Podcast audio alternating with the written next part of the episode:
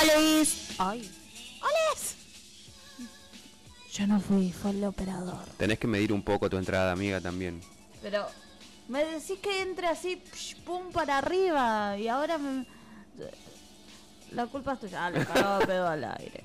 Eh, ya son las 12 y este es Un Momento Perfecto, el programa que no tiene subtítulos. Yo soy Clary Castillo y los voy a estar acompañando por las próximas dos horas, dos horas y cuarto, por ahí. O capaz una hora cincuenta, uno Una nunca sabe, cincuenta. depende cómo vaya el programa. Depende de cómo lo vayamos llevando con don Facundo Bazán, que está acá en la operación técnica y ya lo escucharon. Hola Facu Bazán, ensalada psicodélica. Good afternoon. Oh my godness, cómo domino el English, eh. ¿Topiola, amigo? Todo piola, por suerte. Che, Dale. es un fresquete que ni te cuento, ¿eh? ¿Qué onda? Ayer estaba más o menos lindo a esta hora. Sí, ahora hay mucho viento, está nublado. No voy a decir que voy a preguntarle a Ruperta porque eso no pasa. Después, después me acuerdo los domingos al mediodía y me pongo a hablar con Ruperta y le pregunto cosas como si le cae bien Siri y toda la bola. Y aparte, yo, ¿te acordás lo que dije ayer, no? A la tarde, en casa, dije, qué bueno, mañana empieza septiembre, el mes de la primavera, se vienen los días lindos, fa, empieza septiembre este día del orto que está haciendo. En septiembre te fuiste mía. Después podemos Chan, chan. Dale, lo voy a buscar. Ahí está, para, eh, para después. Eh, hoy tenemos un programa, me sigo robando frases.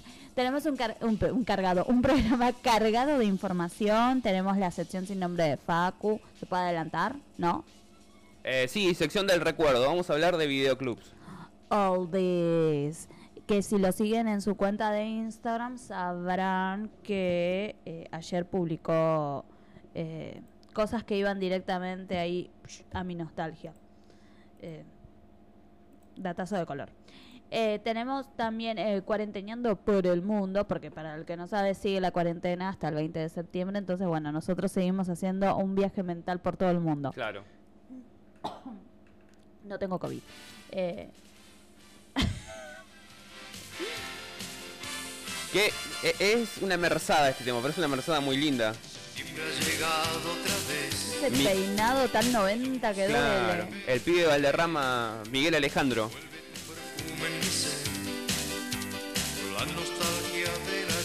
Vamos todos. ¡Eh, eh, eh, eh, eh, eh! ¡Eh, qué lindo! Septiembre, Septiembre, nublado. El mes, el mes de la primavera. Septiembre en FM 91.3. Yo no entiendo cómo no, no tengo COVID. No, no entiendo por qué no nos llaman para hacer esas publicidades. Claro. Vamos re bien. Encima con este tema de merzada de fondo, ¿viste? Septiembre en la radio de con COVID. Y ahora todo es melancolía.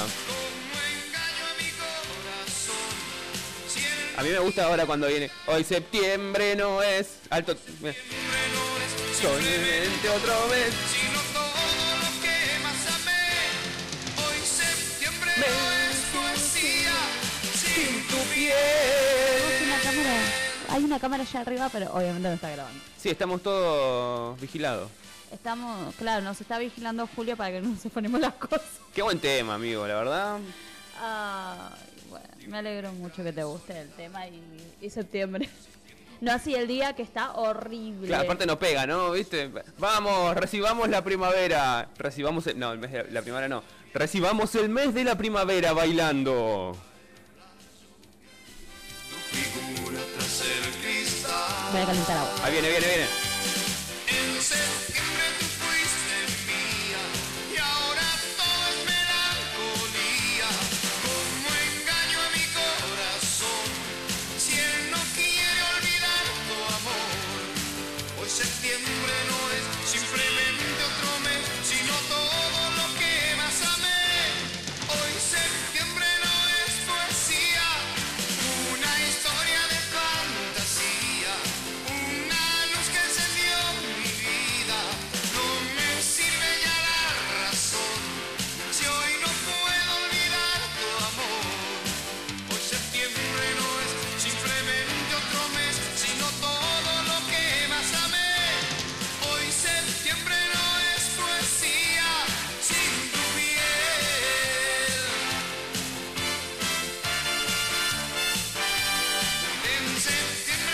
En fin, muy lindo, la verdad. Temazo de.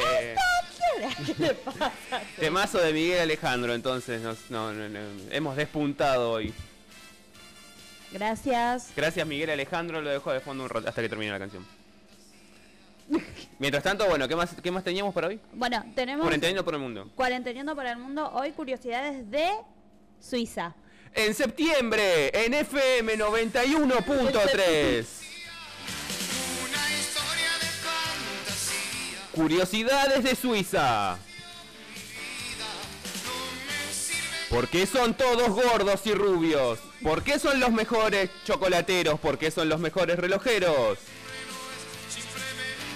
¿Por qué son unos pechos fríos que nunca participan en ninguna guerra? Todo eso te vas a enterar hoy en Cuarenteneando por el Mundo. Septiembre en FM 91.3.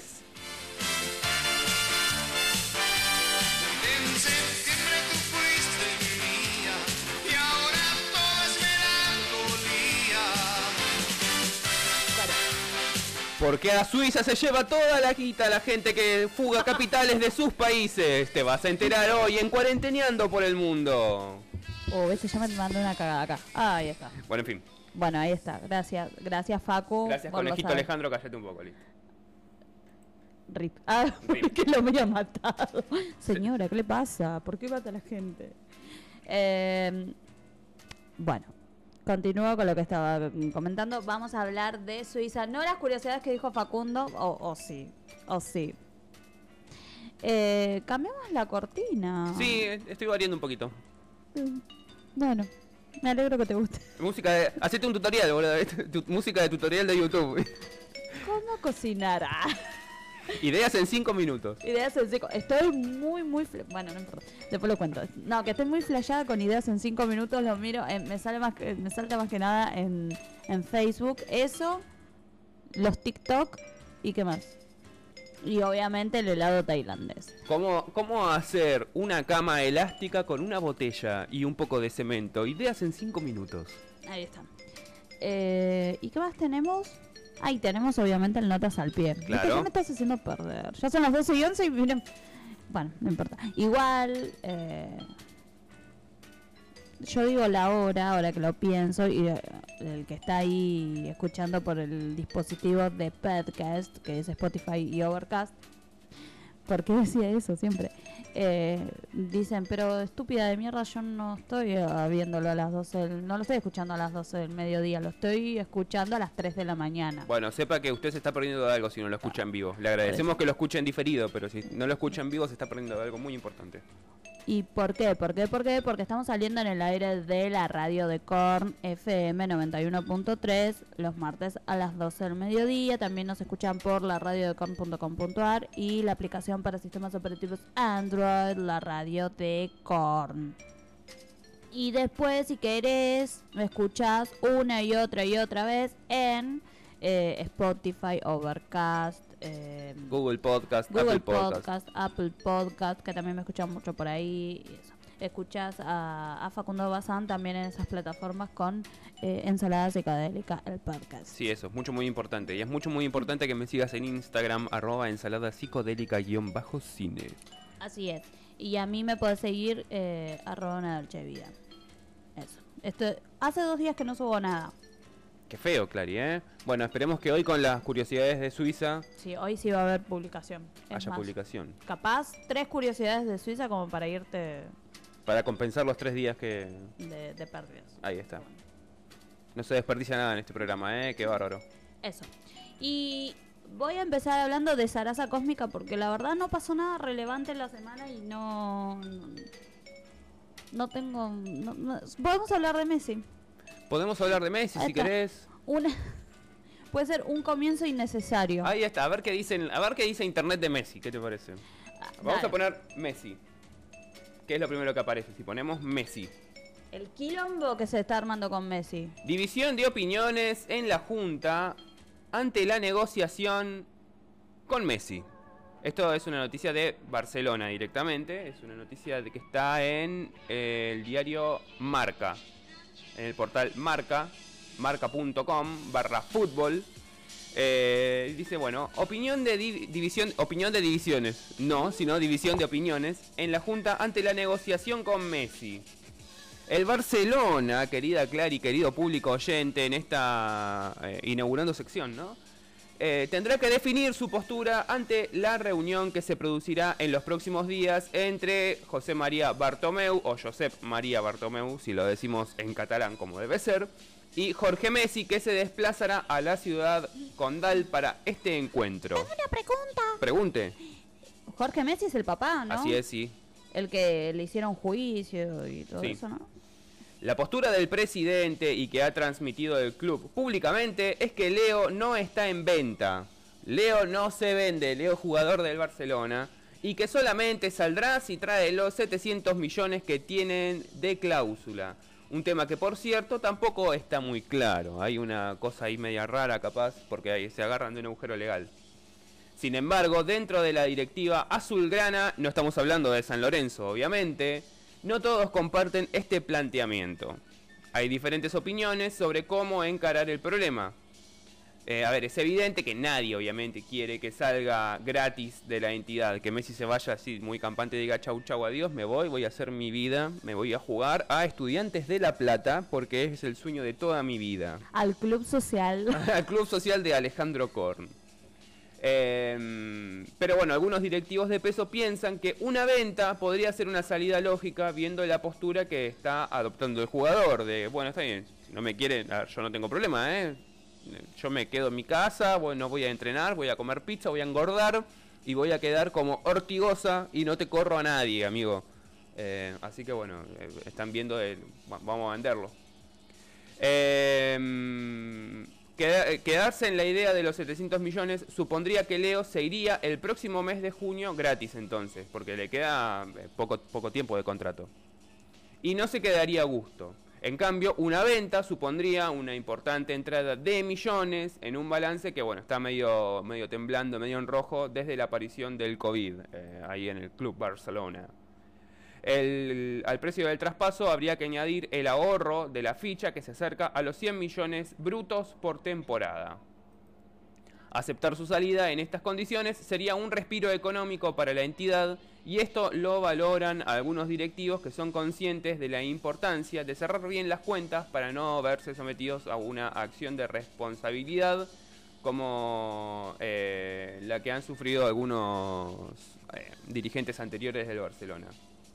Eh, así que bueno, nadie quiere una salida de Messi, pero algunos directivos piensan que si su- decisión es tomarse el palo, lo mejor entonces es buscar un rendimiento económico a todo esto. Bueno, ya que se quiere ir, vamos a sacarle guita a toda esta situación y no quedarse en eso de que, bueno, vos te tenés que quedar porque te tenés que quedar y que el tipo se quede para, para el orto. Bartomeu tendrá que buscar una solución al asunto eh, en el cara a cara con el padre del jugador, entonces. Eh, así que bueno, no es todo tan definitivo, no es todo tan eh, me voy y ya está, acá hay mucha guita de por medio. Y si querés, ya que estamos hablando de Messi, vamos a hablar un poquito de algunas historias, historias mínimas del jugador eh, de la infancia, ¿qué te parece? Ay, pero antes quería decir algo. Sí. No quiero que la gente, o sea, porque vi muchas mm, muchos comentarios en Facebook que dicen con la palabra malagradecido. Yo digo, pará, malagradecido es también porque según ellos dice que es un malagradecido por el hecho de que el club dio tanto por él, ahora él va, agarra y decide dar el portazo. O sea, malagradecido no, eh, fue dando y dando. ¿eh? Ellos le hicieron el tratamiento, pa- bancaron el tratamiento, todo, y Messi que les dio a cambio muchos millones durante cuánto, 20 años. Claro. Muchos Claro. millones, muchos títulos, notoriedad. Ahí está, o sea que no sé hasta qué punto podemos ponernos de acuerdo del, del club, eh, de parte del club. Per- lo dice una persona que no sabe, no entiende nada de fútbol. No, pero no es cuestión de entender de fútbol, es cuestión de entender de relaciones humanas y de cómo funciona el mercado laboral también, ¿no? Es como si a vos, el, no sé, trabajás en una librería y el dueño te contrata, entonces vos tenés que estarle súper agradecido al tipo. No, vos estás eh, trabajando para él y él a cambio está sacando un plus valor de, de- de tu trabajo. Es así funciona el mercado laboral. Y cuando yo me quiera ir, me voy. Y cuando el tipo quiera que yo me vaya, no le va a temblar el pulso en decirme, Sí. che, tomatelas. Porque, a ver, eh, Messi ahora se va porque quiere irse, pero ¿cuánto tiempo ah, te pensás que si se, quería- si se quedaba en dos años el presidente del Barcelona no le iba a decir, che, Messi, la verdad que ya no me rinde en tus servicios como jugador de fútbol, ¿qué te parece si te tomas el palo de acá? Deberíamos conocer otras personas. Deberíamos conocer otros clubes, Claro. no sos vos, soy yo, mi verdadero amor es el mar y Neymar, mi verdadero amor es Neymar. Ay, bueno.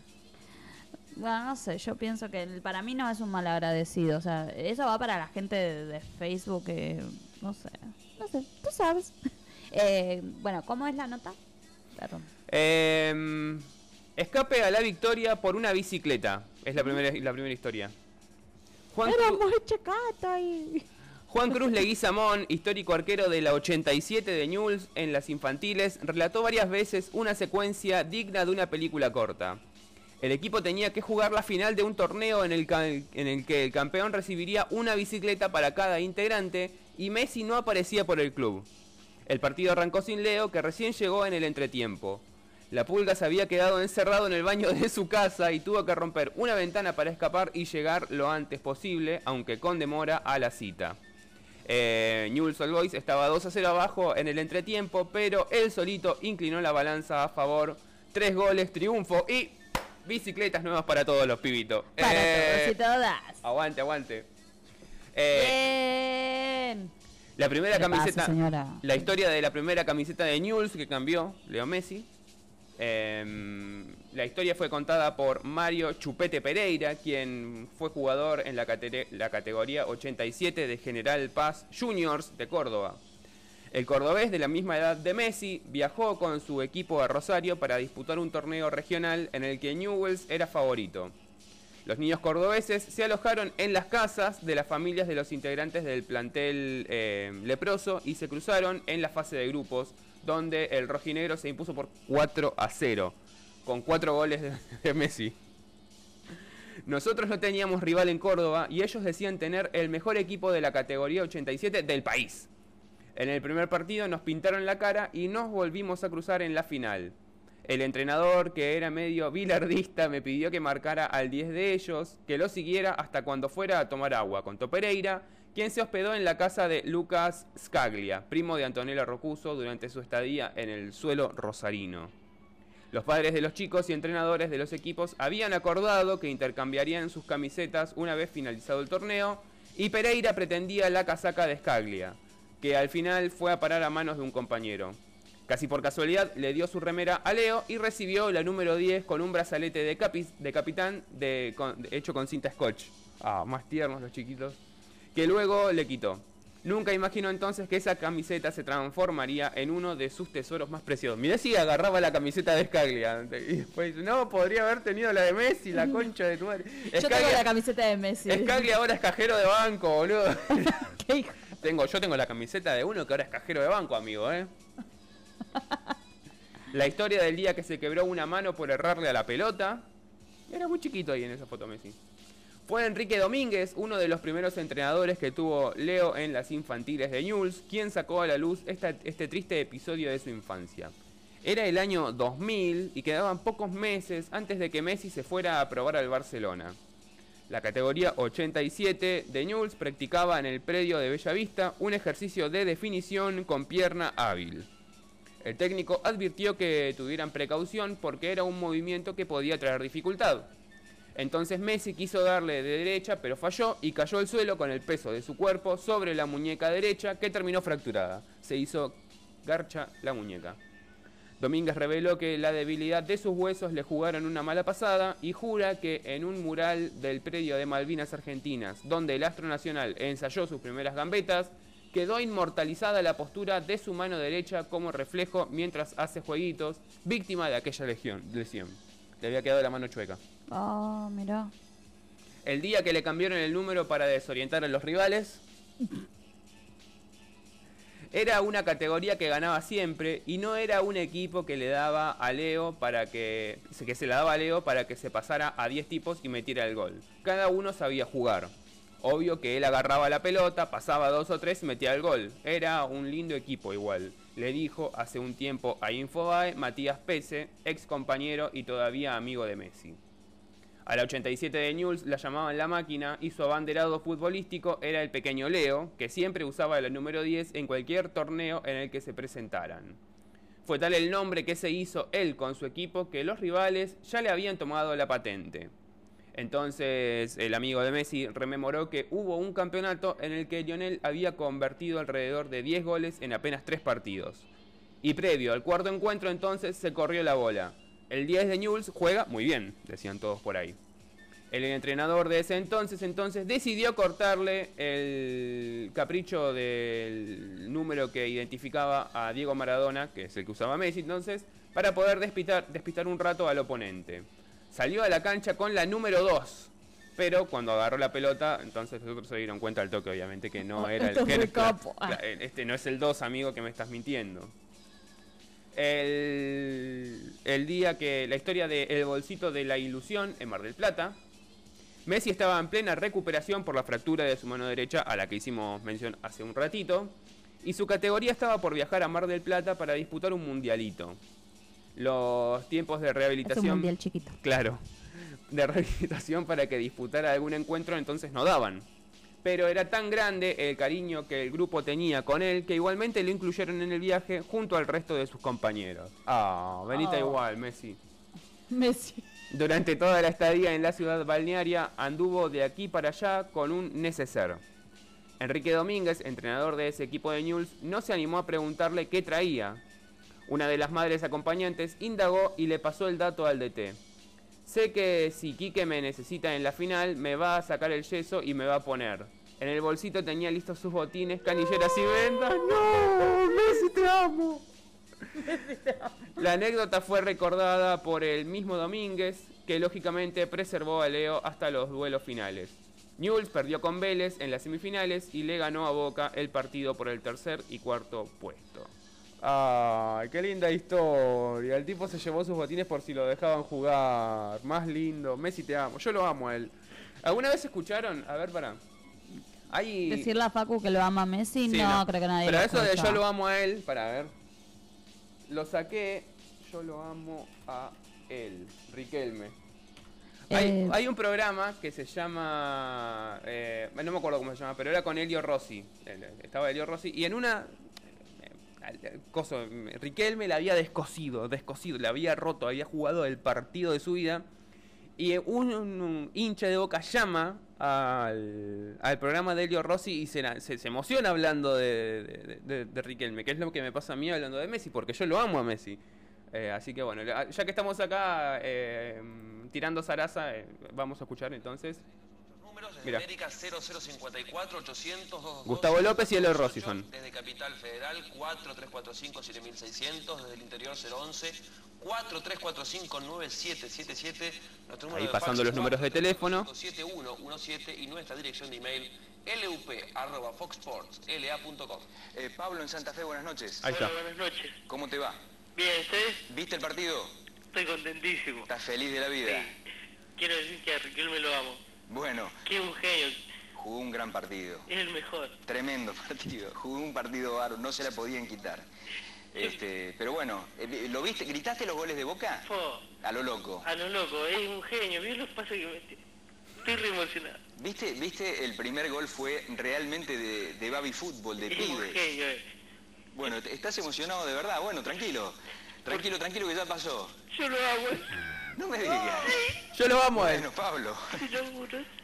Bueno, te mando un abrazo. Discúlpenme, no. No pasa nada. Toma- tomate un vaso de agua, tomate un vaso de agua. ¿eh? Un abrazo. Eh, no, Se nos quebró la estela santafesina. La primera que nos pasa esto. Mira Bueno, vos. está bien. ¿Quién más está del otro lado de la línea? Anda, Gustavo López, amargo hincha de Independiente, ¿qué se puede esperar de vos? Amargo hincha de Independiente, qué asco. Así que bueno, eso es la, la, ahí te dejo el tiré otra historia, es muy buena. Eh, yo lo amo a él.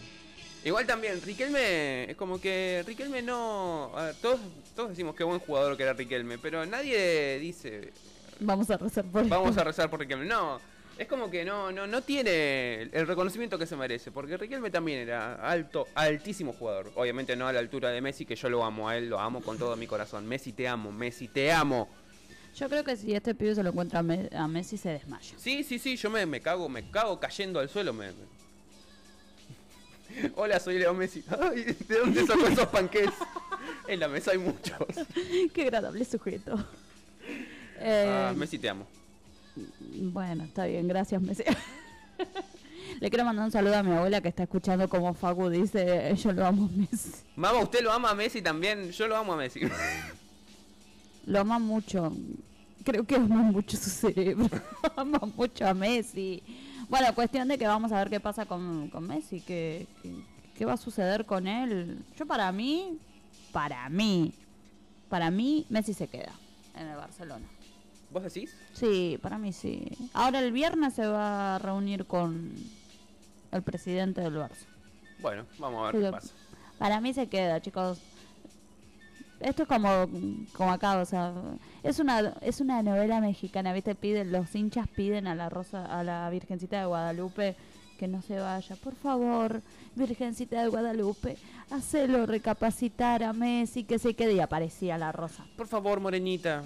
Y Messi. ¿Y esta rosa? y le venía el vientito a Messi y entonces decía, me voy a quedar en Barcelona. Yo Ahí juego al fútbol. Claro, por eso. Así que bien por bien por Messi, le mandamos un saludo que nos escucha todos los martes. Sí, desde allá de Barcelona. Yo te amo, Messi. Eh, bueno, eso por un lado y por el otro, ¿te enteraste lo que pasó con Viviana Canosa? No, ¿qué pasó con Viviana Canosa? La que tomó cloro. Eh, cl- eh, Claro, claro. Cloro, claro, cloro. Eh, porque esto es, es Sarasa Cósmica, chicos, yo les dije. Bueno, parece que la van a... La, la imputaron, creo. Sí, eso sí. Por eh, práctica ilegal de la medicina. Te caes de culo. La verdad que sí. Eh, Eh, Claramente es un irresponsable y un poco se lo merece, ¿no? Pero bueno, hay mucha gente también que lo hace, así que que, que le caigan a todos con eso. Sí, para mí, mm, para mí también. eh, bueno, el nene, el nene de 5 años de Neuquén, bueno, no, no tenía COVID eh, porque el- eh, resulta que los papás yo no, no había, no entendía muy bien qué había sucedido porque la- noticiero, lo un- los noticieros, lo único que decían era se murió un nene de 5 años por tomar eh, CDS y ponían el video de Viviana Canosa. Claro, la culpa es de Viviana Canosa, que sí, Entonces- tam- que también es la culpa de Viviana Canosa. Claro. Entonces no sabía muy bien qué era lo que había sucedido. Resulta que el nene tenía eh, Síntomas. Tenía síntomas que hicieron los padres, le dieron CDS.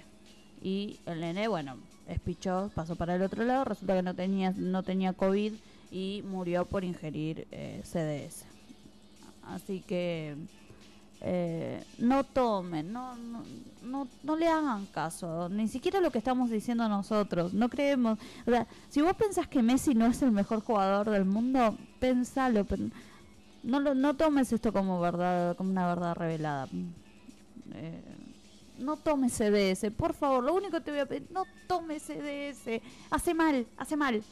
Eh, no, y no, no estoy, eh, no tengo ningún A arreglo. vos te paga la Organización Mundial de la Salud, ¿no? Ojalá me Rata. pagara, ojalá me pagara lo, no, no, este programa no lo sponsorea la Organización Mundial de la Salud. Pero vos no sabés que la Organización Mundial de la Salud es una organización eh, que en secreto está dominada por, el sionismo internacional de Israel y que además eh, está a favor del lobby de las farmacéuticas para que todo el mundo se muera y que el COVID es un invento, es un invento para tenernos a todos en nuestras casas encerrados y robarnos a todos nuestras libertades.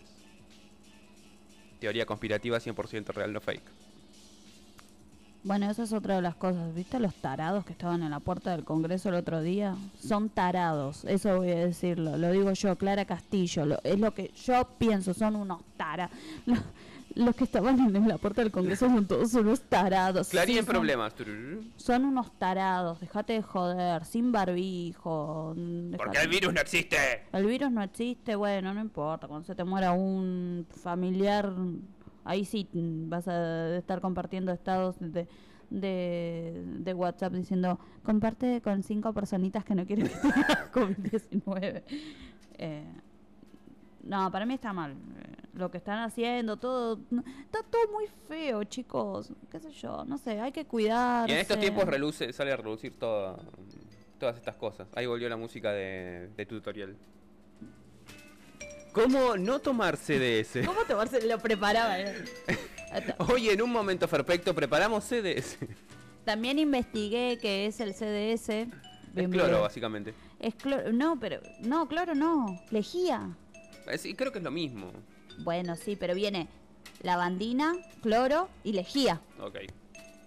Espero que te haya iluminado. Sí. Gracias, vuelvas prontos. Eh, no tomen CDS. Eh, perdón que lo repita, pero así lo recordarán. No tomen CDS, no tomen CDS. Eh, ¿Qué más tenía que para decir, para tirar? No, creo que nada más. Bueno, vamos a escuchar música entonces. Sí. Creo que es buen Eh, momento. Eso. Uy, se le fue. Se le fue el, el cursor a Facu. El cursor. Ah, no, eso, que vi un video de Damián Cook mm, y estaban hablando de que eh, en las marchas el otro día pusieron, uno estaba con un cartel que decía que el COVID es un invento y que te quieren, con la vacuna te quieren inyectar un chip para que con el 5G te pueden controlar. Es como un Ah, crossover. no, no lo es, un, coso, no lo vi en, es en un el crossover de teorías conspirativas. sí, no lo vi en el video de Damian Cook. No me acuerdo el nombre de la persona que lo vi. Yo vi a unos que decían, nosotros tomamos CDS y estamos bien. Eh, como diciendo, eh, si ellos tomaron CDS y no tienen COVID-19 es porque eh, el CDS sirve para prevenir el COVID. Yo estoy usando un pullover que es grisecito, ¿es esto? Gris, beige y blanco. Y no tengo COVID, así que claramente la cura del COVID, para prevenir el COVID, tenés que usar pullovers gris, beige y blanco. Si usas eso, yo te juro que no te vas a, contagiar de COVID. De hecho, vamos a empezar a venderlos también. eh, son 2.500 pesos cada uno, así que bueno, pueden venir y a... Los teje mi abuelita con todo el amor del Sí, mundo. sí, sí, sí, porque bueno, curan el COVID. No, no, no te agarras COVID, porque bueno, yo te- uso este pullover y no me agarré COVID, así que claramente es buenísimo. Eh, está muy bueno tu... No tiene, no tiene fallas mi lógica, ¿o no? eh, Claro, ¿no? Eh, pero además, ¿saben por qué quiero decir esto que hace mal? Les voy a contar una pequeña historia. No me sucedió a mí, le sucedió a mi gatito Pequenet. Escuchó al... al- al- Escuchó Viviana Canosa. Escuchó a Viviana Canosa y escuchó a Trump. Eh, ah, no, porque lo que le pasó a Pequenet fue después de lo de. fue antes de lo del CDS. Bueno, lo escuchó a Donald Trump decir que tomen que- o que se inyecten lavandina para no tener COVID-19 y, y mi, gato, no sé por qué, se empezó a sentir mal, mal, mal, mal, mal. Lo llevamos a la, veterina- a la veterinaria acá, a lo de Viviana, y resulta que estaba intoxicado porque había tomado lavandina. Ahí tenés, ¿eh? Para que no te digan y no te cuenten. Y le dio una explicación, porque yo no, yo no lo llevé, lo llevó Facu. ¿Qué, ¿Qué fue lo que te dijo Viviana? Que tiene un olor parecido a la feromona de las La gatas. lavandina. Sí. Ah. Entonces eh, fue y se lo tomó. ¿Vieron? Y mi gato casi casi la queda, ¿eh? Yo- ya, ya pasaba para el otro lado. Eh, La moraleja de esta historia es que tenés que tener tu casa sucia y con bichos. Porque una vez también a nosotros se nos murió un gatito cuando lo llevamos, ya estaba enfermito. Y que se había enfermado, se había intoxicado por el veneno de las moscas. Sí, también. No lo digo yo, lo dice Viviana. Así que bueno, la no Viviana Canosa, Viviana... Viviana la veterinaria. Que ella sí, en ella sí confiamos. Sí. Eh, ¿Qué te iba a decir? Para. Estaba por decir algo importante y me olvidé. Como estás con los olvidos hoy, Clary, ¿eh? ¿Qué era? Me olvidé. Bueno, no importa. Lo, ah, no, sí, eso. Que con respecto al CDS, eso sí lo vi en el video de Damian Cook. Dice que en realidad el CDS no te oxigena la sangre, como dijo Viviana Canosa, lo vamos a repetir. Dijo, oxigena la sangre y viene divino. Es mentira, dice que oxida. Oxida. Oxida, chicos. Así que, bueno, ya tú, ya tú sabes. O sea, ya está, queda en vos. Tomás, bajo tu responsabilidad, amigo. Después nada de decir, ay, el Estado me abandonó. Bueno, no importa. Tu cerebro te abandonó, amigo. Tu cerebro te abandonó y llevó- te llevó a tomar esa decisión. No tómense de eso. Bueno, no importa. Básicamente. Eh, como siempre en, estas, eh, en esta hermosa sección nunca solucionamos los problemas del mundo. La gente seguramente, capaz en una de esas, dice, ah, estos dos son dos tarados, vamos a seguir tomándose de ese. Bueno, cuestión de ellos. Así que, como para cerrar la sección sin nombre de, de Clary, vamos a escuchar un, vamos a escuchar un tema. Sí, de hecho ya lo estamos escuchando. Vamos a escuchar a Amy Winehouse. ¿Cómo era? Vamos a escuchar a Amy Winehouse con Back to Back. ¿Qué le pasa, señor? Back ¿Por to, back to the school. Enseguida volvemos con más Un Momento Perfecto.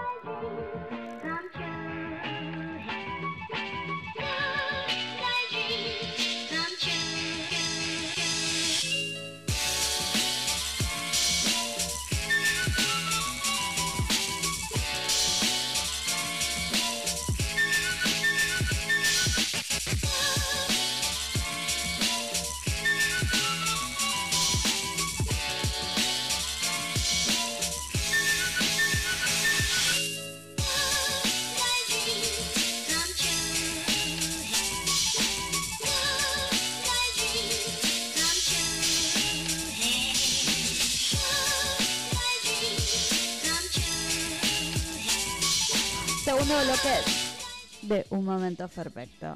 Eh, Le quiero mandar un saludo a Gra Pérez que nos está escuchando. Qué grande Gra Pérez, saludos. Escuchó toda la zaraza cósmica que estuvimos tirando pobre, recién. pobre Gra Pérez. y nos cuenta que eh, su gatita cuando lava con la bandina se, eh, Se refriega. se refriega en el piso o en el trapo, que Que- siempre lo hizo y que ya tiene 15 años. Mira, bueno. El mío fue un poco más allá. Sí, él ya se zarpó. claro. Eh, así que, qué linda con los gatitos. Los gatitos son lo mejor. Los Los, gatitos- gatitos son lo mejor. Y eh, yo tuve una gatita que se llamaba Jackie que mm, tuvo 10 tenía 18 años cuando pasó para el otro lado. Cuando se lo eh, fue de gira. Sí, eh, yo tenía 18 años, o sea, como que tengo casi, bueno, ella no sé, 18 años humanos, pero no sé en, eh, en edad de gatito. Eh, y la otra la gatita que tiene ahora mi abuela, que se llama Chusmi, eh, tiene el 11 de septiembre va a cumplir 14 años. Está vieja Para la que- chusmi, ¿eh? Sí, para que no les digan. Yo la ayudé a nacer. Se la debo Se a acaba de llorar. llorar. Señora, ¿qué le pasa? ¿Por qué llora? Bueno, no importa. Eh, antes de pasar a la sección sin nombre de Facu, le vamos a agradecer a nuestros queridos auspiciantes. ¿Nuevos auspiciantes? Nuevos auspiciantes, sí, a los que Ah. tenemos que darle la bienvenida. Olis. Ah. Vamos a saludar entonces a la buena gente de Il Piccolo Mío, venta online de indumentaria infantil y para bebés. En Il Piccolo Mío vas a poder encontrar la mejor calidad en indumentaria al mejor precio, las principales marcas y todo, todo, todo lo que necesitas para esta nueva temporada que está por arrancar. En Il Piccolo Mío realizan entregas de lunes a viernes en la localidad de Temperley, así que atentos, atentos todos los oyentes de Temperley y también en el resto de zona sur los fines de semana. Así que los sábados y domingos pueden aprovechar eh, los oyentes de aquí, de Alejandro Korn, de San Vicente, de Gleu, Longchamps, Guernica, Banfield y todo por, ahí, por estos lados. Em, podés hacer tu pedido y hacer tus consultas también al 11 51 57 61 89. 11 51 57 61 89.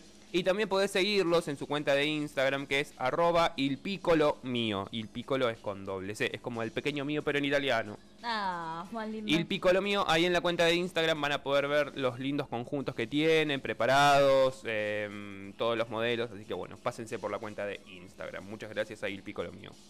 El buffet de Don Héctor, la mejor opción para comer en Temperley, también atentos, atentos, los oyentes de Temperley, les traemos buenas recomendaciones para hoy. Mi tío cuando era chiquito decía Templey. En Temperley. Ubicado en la calle Anatole France 255 Digo Ryan, Anatole France 255 de Temperley. En el buffet de Don Héctor vas a encontrar las mejores pizzas, las mejores hamburguesas y por sobre todas las cosas, las mejores empanadas. En sus 25 variedades, 25 sabores de pizza, de, de empanadas, perdón, nada más y nada menos, vas a poder encontrar en el buffet de Don Héctor, como siempre, elaboración a la vista y en el momento. Así que podés pasarte por el buffet de Don Héctor, Anatole France 255, y seguirlos en sus redes sociales también para poder ver eh, los menús, precios y para poder hacer tus pedidos. Los encontrás en Facebook como Don Héctor y en Instagram como el buffet de Don Héctor. Muchas gracias entonces al buffet de Don Héctor, la mejor opción para comer en Temperley. Vamos a agradecerle a La Vanguardia Brewing Company, la mejor fábrica de cervezas de San Vicente, ubicada en Rivadavia 2108. En La Vanguardia vas a poder encontrar una gran variedad de cervezas, como siempre, al mejor precio. Las podés llevar solas o en combo con las mejores papas, los mejores aros de cebolla, empanadas, tacos y muchas cosas ricas. Podés retirar tu pedido entonces por Rivadavia 2108 o pedir que te lo envíen a tu casa Hacen deliveries en Alejandro Korn y en San Vicente. Podés pagar en efectivo, con Mercado Pago, con tarjeta de crédito, tarjeta de débito y obviamente en efectivo, como habíamos dicho. Podés hacer tu pedido al 11 26 62 0903. 11 26 62 0903 y seguirlos en sus redes sociales. Los encontrás tanto en Facebook como en Instagram como La Vanguardia Brewing Co. Muchas gracias a La Vanguardia Brewing Company, la mejor fábrica de cervezas de San Vicente. Vamos a agradecerle a Una Cosa de Locos, los mejores estampados y sublimaciones. Los diseños con más onda los vas a encontrar en Una Cosa de Locos, como siempre, en la mejor calidad, no solamente en el estampado, sino en la prenda en el que lo realizan. Eh, realizan envíos a todo el país, aceptan todos los medios de pago, mercado pago, tarjeta de débito, tarjeta de crédito, transferencia bancaria y la mar en coche. Podés hacer tu pedido entonces y pedir que te lo envíen a tu casa o si no, retirarlo por Belgrano.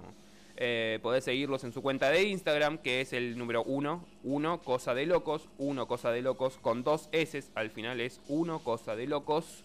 Y ahí vas a poder ver todos los modelos que tienen disponibles. Hay modelos de memes, modelos de cine, de series, de bandas, de videojuegos, modelos retro, lo que se te ocurra. Eh, todos muy lindos, por suerte, con eh, muy buena onda.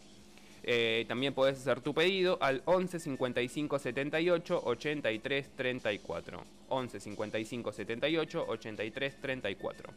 Eh, muchas gracias a Una Cosa de Locos, los mejores estampados y sublimaciones.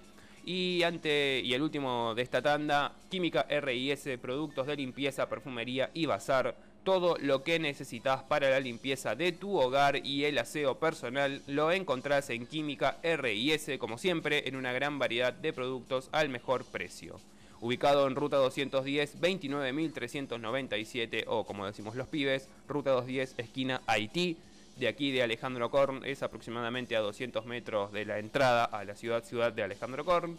Está abierto de lunes a viernes de 8 de la mañana a 4 de la tarde y de los sábados de 8 de la mañana a 3 de la tarde. Podés pasarte por el local entonces, Ruta 210, esquina Haití, o enviar un WhatsApp y pedir que te envíen tu pedido a tu casa al 2224 44 20 04, 2224 44 20 04 o al 11 69 38 82 13. 11 69 38 82 13. Y seguirlos en su cuenta de Instagram que es arroba quimicars-bajo. Muchas gracias entonces a Química RIS y a todos nuestros auspiciantes. Después vamos a estar dándole una pasada a todo el resto. Gracias, gracias a nuestros auspiciantes, los amamos con todo nuestro corazón. Bien, em, ustedes saben que el señor Facundo Bazán es el que más sabe de- sobre cine, sobre series, él, él- él te sabe, sabe, sabe todas esas cosas de ñoños. Em, él, debo hacer la aclaración, él ve cine coreano para nutrirse. Qué bárbaro, ¿eh? uno no puede decir nada. Eh, él, él ve cine coreano y no le gusta Marvel. ¿Qué le pasa? Pasa que lo peleo porque a él le gusta, ve uno que se llama Harry.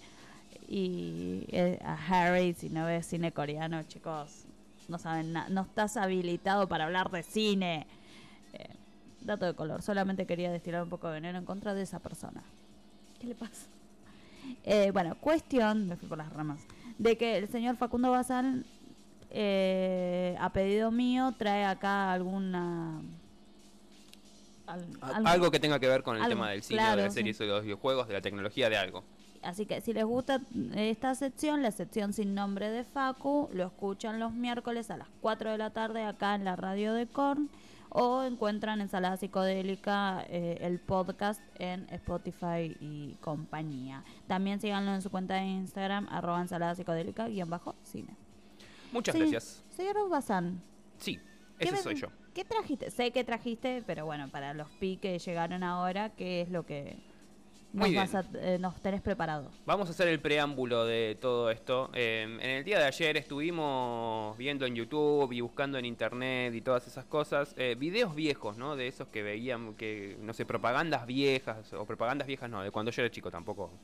Tengo 32 años, tampoco la, la pasión. Propagandas que veíamos en cuan, eh, cuan- cuan- que pasaban en la tele cuando yo era chico, del caso, por ejemplo, de septiembre en Telefe y cosas por el estilo. Y- Eso va directo a nuestra nostalgia. Sí, directo a la nostalgia. En cuanto... eh, me- me- estaba por ahí dando vueltas en YouTube, en YouTube y me aparecieron los videos de Gativideo que aparecían en... eh, lo voy a poner, voy- ustedes van a escuchar el audio, pero seguramente para el que no sepa, o no, con esto le- lo, van a, lo van a cachar que es. A ver, vamos a poner Gativideo. Gati... Si vos estás escuchando, es, ¿qué corno es Gativideo? Porque sos un pibito que sos de la era del Ahí tenés, DVD. mira. Esto es Gativideo. ¿Para qué? Voy a poner en pausa esto. Voy a poner esto aquí. Ahí está. Esto es Gativideo, es lo que te aparecía. Eh, Gativideo era una productora em, de VHS. Ellos compraban los derechos de las películas y las distribuían en VHS en nuestro país. Y esto te aparecía siempre cada vez que alquilabas un VHS.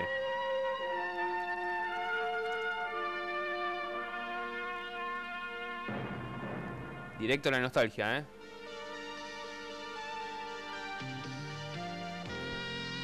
Y aparecía esta canción que decía, bueno, no piratees, no copies, qué sé yo, vas a ir en cana y te van a violar y todas esas cosas. Gativideo está terminantemente prohibido en la realización de actividades como comercializar con este con este video. Y bueno, te tiraba toda. Y después de eso, bueno, venían también lo- los trailers. Y después de un ratito ya empezaba la película. Basta de demoras, quiero la película. Bueno, entonces me, ap- me apareció esto y me agarró una super nostalgia bárbara sobre los, sobre los videoclubs. Los videoclubs, para quien no sabe, si tú eres un centennial que está escuchándonos, eres un niño joven, eh, no sabes, pero si sos una persona grande, sí lo sabes y te voy a llegar directo al Cora. Y bueno, si no, vas a aprender algo. Eran lugares donde la gente iba. Para Cecilia, que está escuchando. Claro, Ceci, vos que sos una niña joven. Cuando nosotros éramos chicos, y nuestros padres también eh, eh, tenían unos años menos, nosotros íbamos a unos lugares a los que te hacías socios, eh, eran, eran como clubes, pero en los que había películas. Entonces vos agarrabas, te hacías socio, que hacerte socio no costaba nada, era gratarola, pero lo que podías hacer era llevarte la película que vos quisieras, pagando un, un alquiler que en el mayor, yo recuerdo, hasta donde yo recuerdo era dos pesos. Dos pesos te costaba y vos te llevabas la película y la tenías durante 24 horas. Y durante esas 24 horas la podías ver la cantidad de veces que te daba la gana y después ibas al videoclub y devolvías el cassette, el VHS, el DVD más adelante, ¿no? Ya en, el- en la debacle de los, de los videoclubs ya había DVDs. Y eso era un videoclub, ¿no? Vos ibas y alquilabas tu película y después la devolvías. La cosa es que me puse a, ve- a investigar qué onda con los videoclubs, eh, a ver si hay, a ver si todavía siguen habiendo, y yo pensé que no iba a haber más. Sin embargo, en la ciudad de Buenos Aires, aquí en Alejandro Cor me consta que no hay ninguno, acá todos íbamos al mítico y querido videoclub NASA que estaba ubicado sobre la calle Brasil. Ah, todos los alejandrinos saben de lo que les estoy hablando.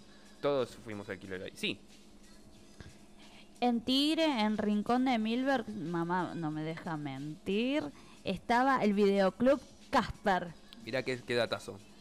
Era, no me acuerdo, antes había, antes de eso creo que había un locutorio, una, siempre fue también una casa donde vendían cosas de, de madera. eh, y después, bueno, estuvo muchos años, estuvo el videoclub Casper. Nosotros éramos socios de ese videoclub, obvio. Nosotros no, porque no teníamos VHS. El que tenía VHS, reproductor de VHS, era mi amigo José María. Como siempre, él siempre tenía un poco más que todos los demás, ¿viste? Él siempre estaba una generación más avanzada en, la generación de videojuegos. Siempre tenía, ah, siempre teníamos algo más. Y él tenía, él o la hermana, Marcela, no me acuerdo, tenía el, el reproductor de VHS. Entonces nosotros éramos pequeños, no sé, tendríamos 12, 13 años, íbamos al videoclub NASA con- con- con los pibes, alquilábamos y nos quedábamos toda la noche, los viernes por lo general, o los sábados, que teníamos que ir al colegio el otro día, nos quedábamos, claro, en la casa de José María viendo, viendo películas. Míticas películas hemos visto, ¿eh? Míticas noches continuadas, con- continuadas de cine hemos hecho en la casa de José María. Eh, había estaba el sector donde las, películas y estaba el sector de las películas que no podían alquilar los niños de nuestra edad. Pero el muchacho del videoclub NASA era re buena onda y nos prestaba y nos decía sí lleven igual chicos no pasa nada ¿Cuántos años tenían? 13 ponele no sé. Eran, eran unos niñatos, como éramos dice, unos niñatos exactamente y no, no tenía drama. Sí lleva pibe. Lo mismo a ver estaban las películas que no se podían alquilar que sabés lo que estoy hablando la lala Estamos hablando de sexo, ¿verdad? Sí. Eh, pero también había otras películas que por nuestra edad no podíamos ver, ¿no? Películas donde había mucha violencia, donde Claro. había muchas tripas, películas de zombies, películas de terror, todo eso. A nosotros no nos las podían alquilar. Claro. Eh, tenía que ir ¿no? alguno de nuestros papás, pero el del videoclub NASA nos decía, sí, llévenla igual, qué sé yo. El tipo del videoclub NASA con tal de hacer guita, no le importaba nada, era re buena onda. Eh, Bueno, nosotros íbamos al videoclub NASA. La cosa es que acá en Alejandro Alcor no hay, pero en la ciudad de Buenos Aires hay. En la ciudad de Buenos Aires hay 10. Hay 10 videoclubs que sobreviven todavía. Sí, Clarín. Puede ser que. Espero que esté, porque no hace mucho que pasé por ahí, lo vi. Está a la vuelta de la ESMA. eh, un, no me recuerdo el nombre de la calle. Había un videoclub, hará cosa, no sé, dos años. Bueno, cuando ese- ese está. arreglaron. Eso lo sé porque hace dos años arreglaron, estuvieron arreglando ahí el tren, el, el Mitre, y te tenías que. Llegabas a Retiro y te subías ahí a un bondi que te llevaba a Gratarola hasta la estación Rivadavia. Entonces bajaba mm, por, por ahí, por esa zona, y pasaba por esa calle y lo vi. Y yo dije, ¡Ah! no lo puedo creer, dije. Sí, Me sorprendí, fui feliz y seguí con mi vida normal yendo a tomar el tren. claramente. Son entonces 10, los podés contar con los dedos de las manos los videoclubes que quedan en Buenos Aires. La misma ciudad que supo alojar a cientos y cientos y cientos de ellos allá por los años 80 y 90, donde se produjo el auge de estos, de estos negocios. El dato lo aporta la única editora de películas en DVD y Blu-ray que todavía existe en el país. O sea que todavía tenemos una editora acá en Argentina. Es CBP Transeuropa. Los locales subsisten a fuerza de trato personalizado y una propuesta que en realidad va más allá de lo que Ne- Netflix tiene para ofrecer. Netflix, Amazon y todas estas que están, de que están ahora. Mientras tanto, la cámara que los agrupó está reducida a su mínima expresión, según sus propios integrantes, claramente, porque representa la cámara de videoclubes son 10, nada más, eh, cuando en su tiempo eran cientos y cientos. Sí, Clarín. Perdón, dice mi mamá que cuando vivíamos en Becar, que yo era, era muy bebita, dice que alquilaban también ahí en un videoclub, que me podría decir el nombre del videoclub ya que estamos, pero también dice, alquilábamos también la videocasetera. Ah, es verdad, también te alquilaban, alquilaban videocaseteras, alquilaban consolas de videojuegos, alquilaban cartuchos de videojuegos también. Eh, sí, podías alquilar de todo. Nosotros, en la casa de mi primo Gianfranco, que él también tenía, él tenía videograbadora, a la mierda. Eh, se grababa lo- los capítulos de verano del 98. Los crachos de paso. Ah, puede ser, entonces eso lo tenía mi hermano, tenía... te- mi hermano en el año 2001 compró un VHS marca Au- Audinac, creo que era la, la marca, y no sé por qué llegó a nuestras manos, eh, a manos, no, a manos mías no, a manos de mi hermano Alejandro, llegaron un montón de, de, VHS que eran cámaras de seguridad, eran grabaciones de una cámara de seguridad, bueno, no sé, cuestión de que nos pusimos a grabar, grabamos todo, pero había, tenía fácil 50 VHS dando vueltas por la casa. Y grabábamos los capítulos de Los Simpson si no teníamos todas las temporadas completas, andaba por ahí, ¿eh? Películas, películas, recitales, programas. Grabábamos también hasta lo, hasta el- la propaganda porque éramos tan bobos que no podíamos darle pausa. De- ah, después sí, después entendimos más o menos, cazamos cómo podíamos hacer para engancharla justo ahí a, a lo que estábamos viendo, grabando. Dice que no se acuerda el nombre de la del coso. Bueno, en fin. Bueno, continúa. Em, alquileres por las nubes y cambios de hábito de consumo, obviamente con la piratería y el streaming a la cabeza, fueron algunos de los factores que explicaron el declive de estos comercios. Eh, llegó Netflix, tenemos para ver en nuestras casas, podemos alquilar en DirecTV, podemos alquilar en, en- nuestro operador de cable, nos da para alquilar las películas. Netflix también era una. Netflix, eh, Netflix. Netflix era un videoclub.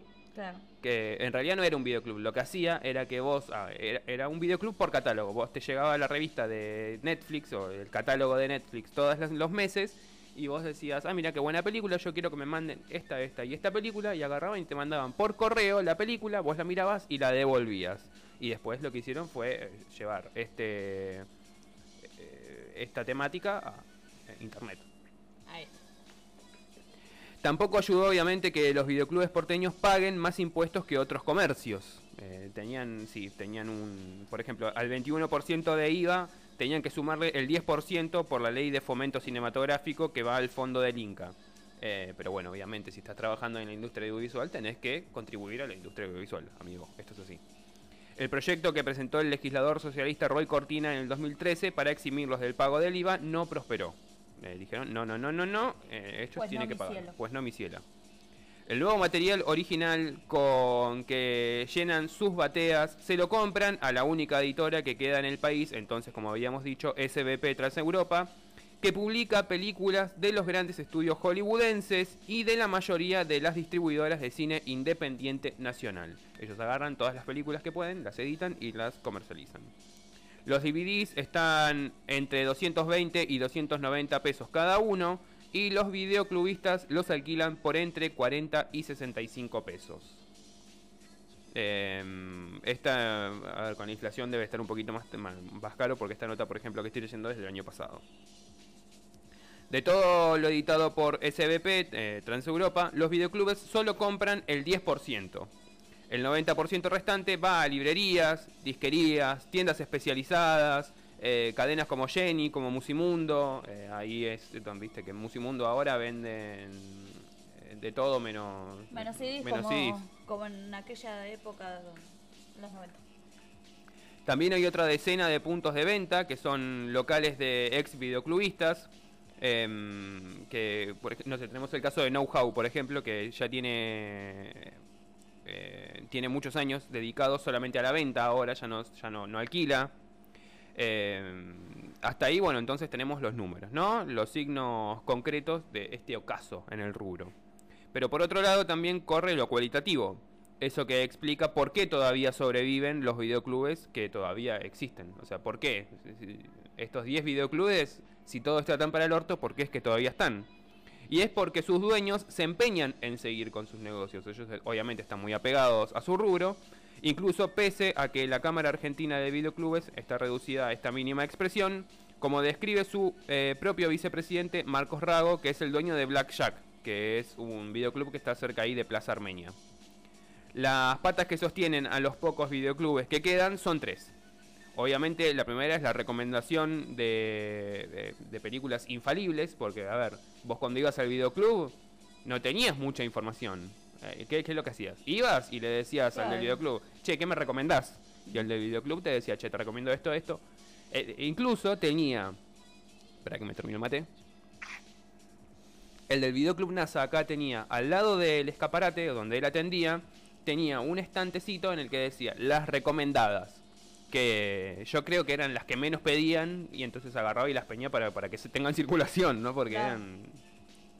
Eh, entonces, recomendación de recomendaciones infalibles, películas que son inconseguibles en todos los servicios de streaming. En, en- en nuestro canal de YouTube, Ensalada Psicodélica, hay un video que habla sobre películas que no están en ningún servicio de streaming. De paso, si quieren, pueden ir a verlo. Y un ambiente también propicio para encuentros, porque a nosotros los cinéfilos también nos gusta. Nos gusta hablar de cine, nos gusta encontrarnos y poder charlar con gente a que también comparten nuestros gustos. Eh, y esto es lo que dice, así lo describe Iga Yoichiro, que nació en un barco en algún punto del océano entre Japón y la Argentina, eh, y que hoy tiene 40 años y que abrió Aliens Video Club en Soler, casi Billinghurst, en Palermo. La gente viene a alquilar, pero también a conversar. El nexo son las películas, resume, que es lo que yo decía recién. Esto desmiente en parte el mito de que los videoclubes solo existen por nostalgia. La mayoría de ellos tiene los últimos estrenos, tanques hollywoodenses incluidos, eh, está lo de Marvel, no sé, en un tiempo va a estar Tenet, por ejemplo, o sea, no, es que eh, vas ahí a- a ver lo que el viento se llevó a pedir. Muchas familias van y piden Avengers, por ejemplo. Netflix tiene muchas series. película de la historia. Netflix tiene muchas series, pero la parte de las películas es muy floja, sostiene Rago, por ejemplo, y ahí es donde ellos sacan a relucir su chapa. En contra del mito también va el hecho de que, más allá de las dificultades, muchos porteños, porteños empiezan a asociarse a videoclubs recién ahora. Todos los días se hacen eh, socios nuevos, incluso de otros barrios, resalta Rago. Adrián Pérez, por ejemplo, es uno de estos socios tardíos, y lo es porque encontró en el videoclub cine de todas las épocas y gente que sabe muchísimo, por lo que sus recomendaciones nunca fallan. Vos sabés que Quentin Tarantino, Quentin Tarantino, que es eh, uno de los directores más reconocidos de nuestros tiempos, eh, no estudió cine. no estudió ninguna carrera que tenga que ver con el cine. Él trabajaba en un videoclub eh, y él todo lo que aprendió de cine lo aprendió viendo pe- pe- películas en ese videoclub. Y la gente iba a ese videoclub porque Tarantino te tiraba la posta. Decía, che, Tarantino, que me recomendás? Y Tarantino decía, toma, mira, llévate esta película. Y cuando el videoclub cerró, eh, él agarró, lo compró y se quedó con todos los VHS. Los tiene todos en la casa. Mira. Datazo. A metros del parque más... un saludo que sí, nos siempre nos escuchan. Él, Tarantino y... eh, Tarantino, Messi y Riquelme. A metros del parque más famoso de Caballito, Mario Miskowski tiene el videoclub del Centenario, que nació allí durante el furor del rubro, hace como 30 años. Eh, en la lista de motivos para elegir un videoclub, él también suma el hecho de que el cable está cada vez más caro y muchos se borraron. Me dijeron, ¿qué, qué querés vos, DirecTV? ¿Qué querés vos, eh, Telecentro? También hay gente que dice que en Netflix hay siempre lo mismo.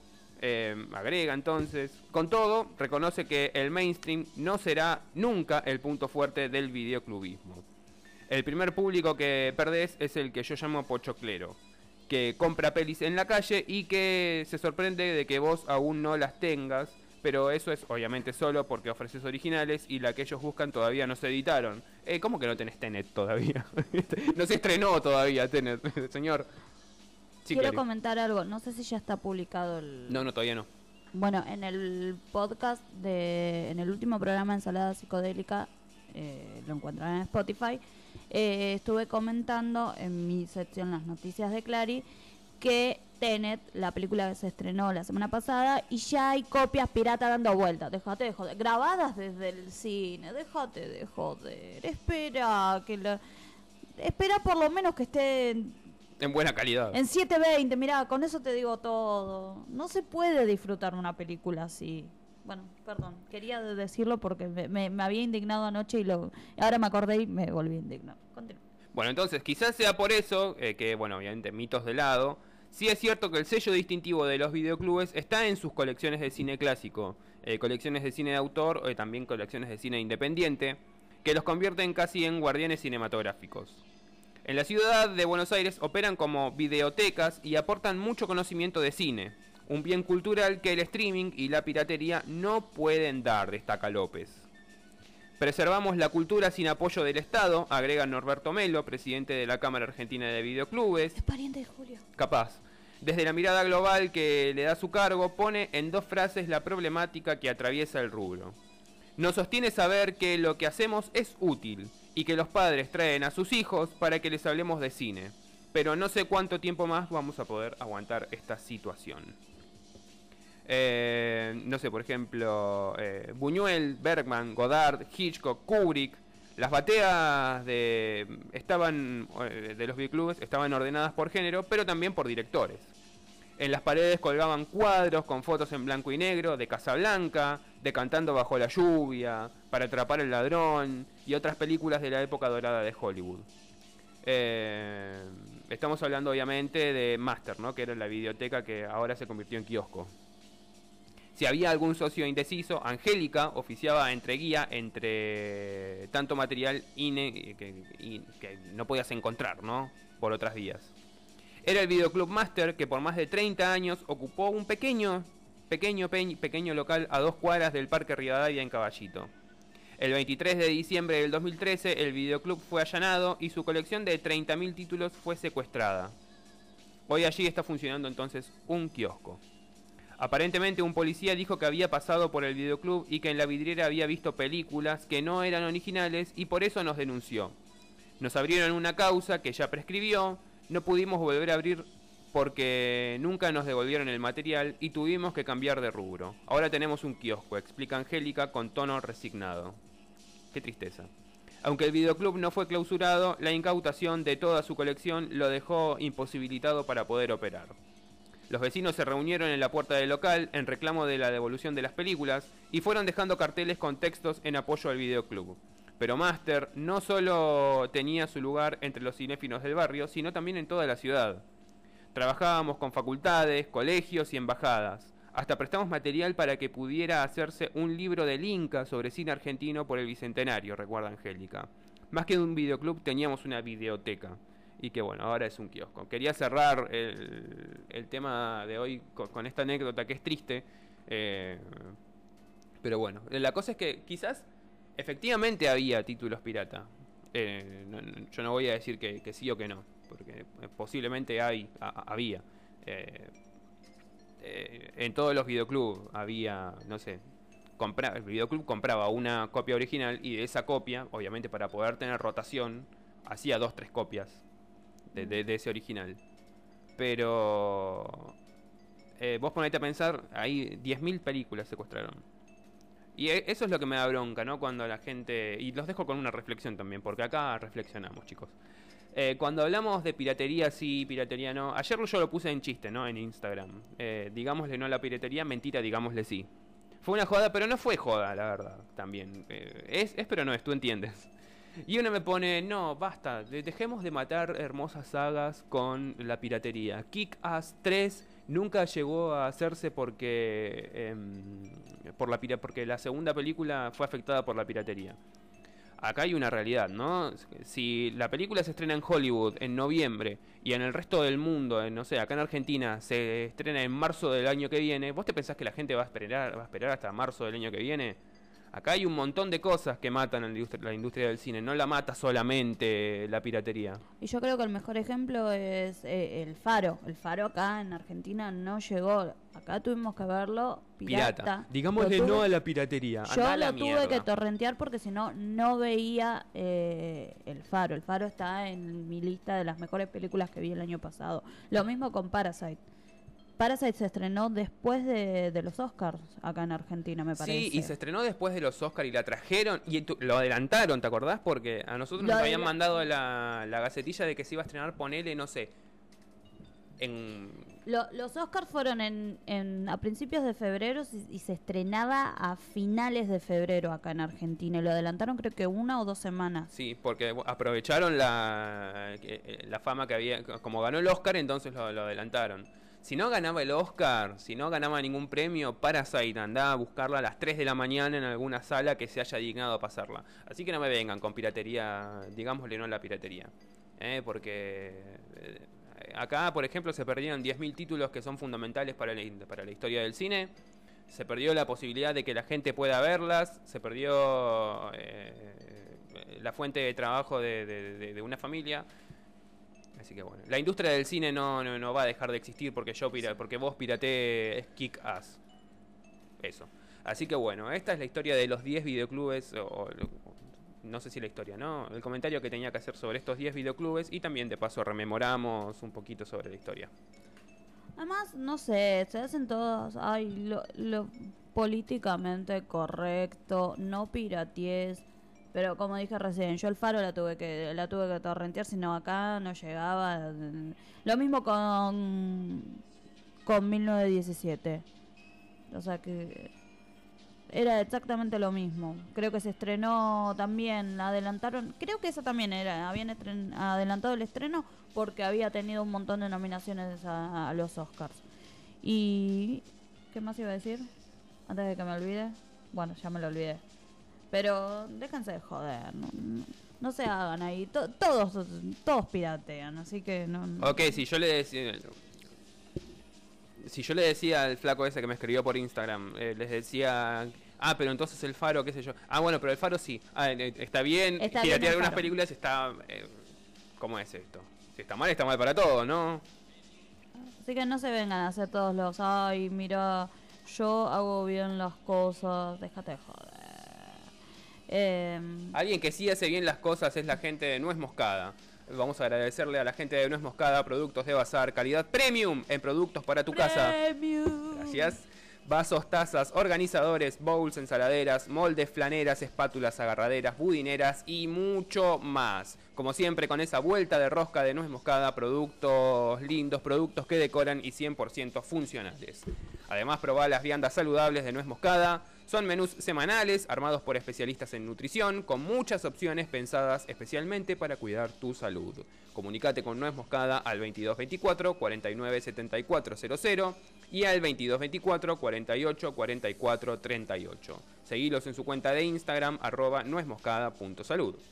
Vamos a agradecerle a Alfajores Santa Inés, la primera fábrica de alfajores de San Vicente. Excelente calidad en alfajores. En Santa Inés se cuida cada uno de los procesos de elaboración para que puedas disfrutar de los mejores productos.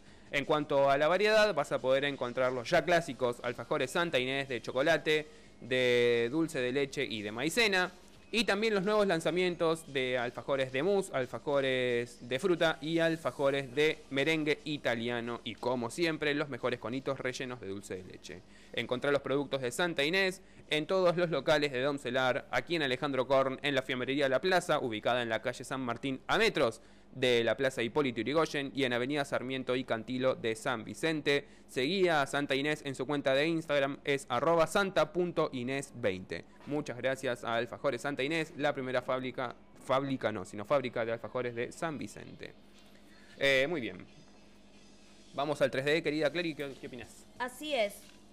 Hoy dedicado a Gwen Stefani. Vamos. Eh, vamos a escuchar eh, dos temas de eh, ella solista y uno de su- eh, cuando ella estuvo en la banda. Ay, no me acuerdo el nombre. No Doubt. Eh, vamos a escuchar eh, The Sweet Escape. Después vamos a escuchar It's My Life. No, no es de Bon Jovi. ¿eh? No. It's my life. Ahí está. Y el tercero, pedido de Facu, ¿cuál es? Y el tercero, perdón, el tercero es Rich Girl. Ahí está. Así que vamos a escuchar a Gwen Stefani. El 3D está dedicado a ella. Enseguida volvemos con más. Un momento perfecto.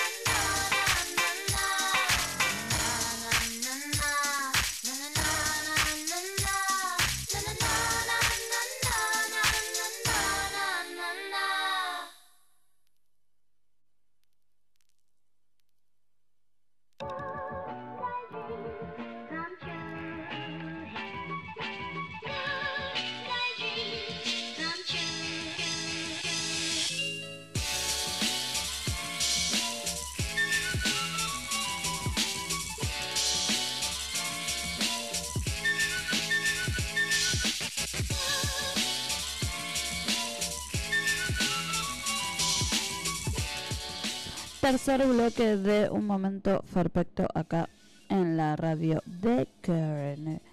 Eh, ¿Se me escucha bien? Espectacular, espectacular. Sí, ¿qué le pasa señora?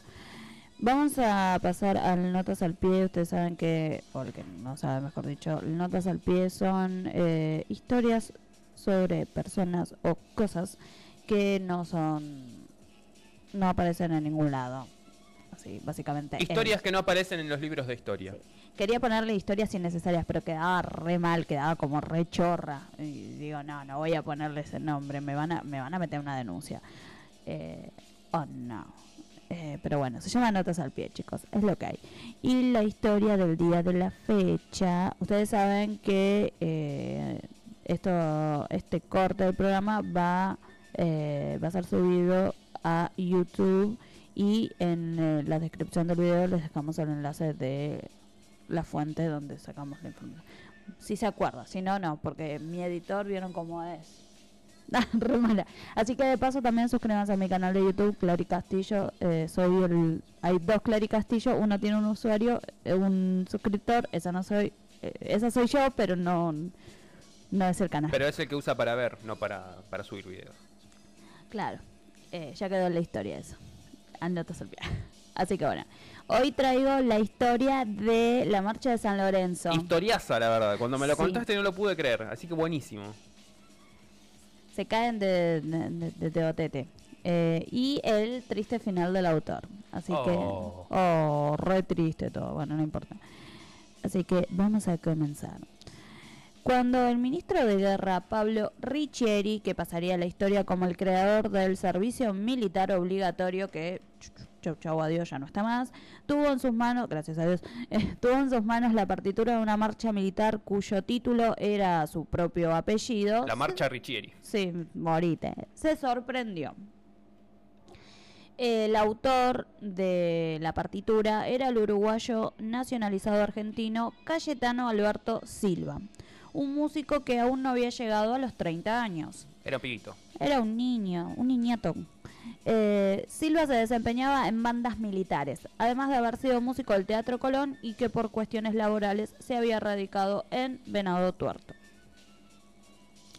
Riccieri le dijo, no le ponga mi nombre, posiblemente por una cuestión de recato y de pudor. Claro, era demasiado, me parece, ¿no? La marcha Facundo claro. La marcha ensalada psicodélica. La marcha un momento perfecto. Claro. En realidad no era por eso. ¿Saben por qué? ¿Saben por qué? ¿Por qué? ¿Por qué? Porque ese, en esa época, junto a su colega, que era el ministro de Interior, del Interior, Joaquín B. González, habían robado el 4 de septiembre del año 1902 los dientes de Manuel Belgrano. Qué ratas inmundas, ¿eh? Los Chorro, dos. hay que ser chorro, ¿eh? Eh, Se esto les- robaron un PBI y los dientes de Belgrano, estos. Sí. Eh, le robaron, le afanaron los dientes a Manuel Belgrano en la ceremonia de exhumación de los restos del prócer con la excusa de mostrárselos al anciano general Bartolomé Mitre. Mitre nunca los vio, nadie más los vio los dientes. Tipo ridículo. Póngale el lugar donde nací, le pidió Riccieri. Y le pregunta, y el músico, ¿y dónde nació? En San Lorenzo. Ahí está la marcha de San Lorenzo, entonces. Búscame la marcha de San Lorenzo. Bueno. De paso, de paso cañazo. Eh, espera que ahí está. El 28 de octubre del año 1902 fue estrenado oficialmente en el convento de San Carlos, testigo del combate de San Lorenzo, con la presencia de las más altas autoridades oficiales y el ejército argentino la adoptó como marcha oficial ahí, nuestra querida marcha de San Lorenzo. Che, re viral, ¿eh? 3 millones de reproducciones tiene la marcha de San Lorenzo. en- Este, este video de la marcha de San Lorenzo en YouTube. viene la marcha de San Lorenzo y Tusa. Y Tusa, claro. Eh, el mendocino Carlos Javier Benieli, que es ami- era amigo de Silva, fue el que el 27 de abril de 1907 le puso la letra. A ver, ¿se escucha? ¿Me escuchan? Ahí está, letra Carlos Javier Benieli, música Cayetano Silva. Esta está interpretado por la banda original Columbia.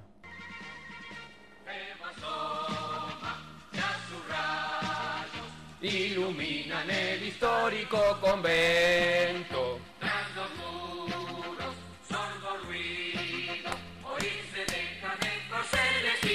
Le aplaudían. ¡Eh, eh, eh, eh! San Martín para luchar en San Lorenzo. El cliente solo. Para cargo ordenó. Ahí viene. Trun, trun, trun, trun. Bueno, en fin. Pero, ¿qué se sabe de Cayetano Alberto Silva? ¿Qué se sabe? No se sabe nada, chicos, pero yo se los voy a contar.